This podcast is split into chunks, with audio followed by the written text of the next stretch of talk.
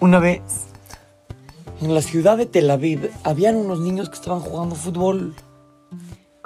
Y de repente llega uno, tira, y el balón sale volando y le cae en la cabeza a un jajam que iba caminando por ahí. Imagínense, se le cayó el sombrero, los lentes, así en Shabbat. Y se le acercó el niño y le dice, jajam, perdóneme, por favor. No, no lo hice con mala intención, por favor, perdóneme. Y el jajam, en vez de enojarse, en vez de...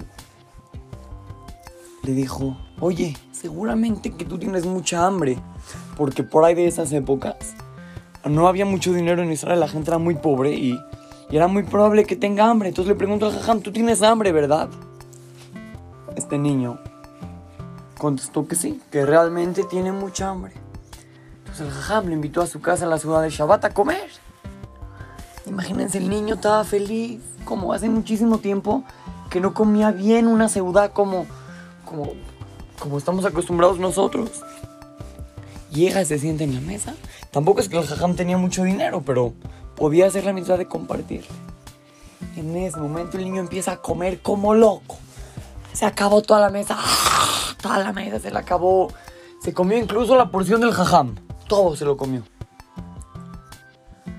Todavía el jajam le pregunta, oye, estás cansado, ¿verdad? ¿Te quieres dormir un rato? Aquí está la cama, muy calentita, está la cobija, duérmete un rato. Este niño aceptó.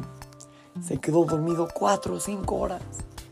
Jajam regresó después de Shabbat y ahí seguía dormido. Ya después de Abdalá, que se despertó, el jajam le pregunta, bueno, ¿y ahora? ¿Ahora qué vas a hacer? Ya acabó Shabbat. El niño le dice al jajam, jajam, yo estoy acostumbrado a que cada semana, cada Mosai Shabbat, me voy con mis amigos a ver una película en el cine. Yo veo película en el cine, pero ahorita no sé cómo lo voy a hacer porque no tengo dinero. Imagínense qué fue lo que hizo el jajam. Mañana seguimos con la parte 2. Así es que, lo saluda su querido amigo Shimon Romano para Trot to Go Kids, Talmud Torah, Monte Sinaí.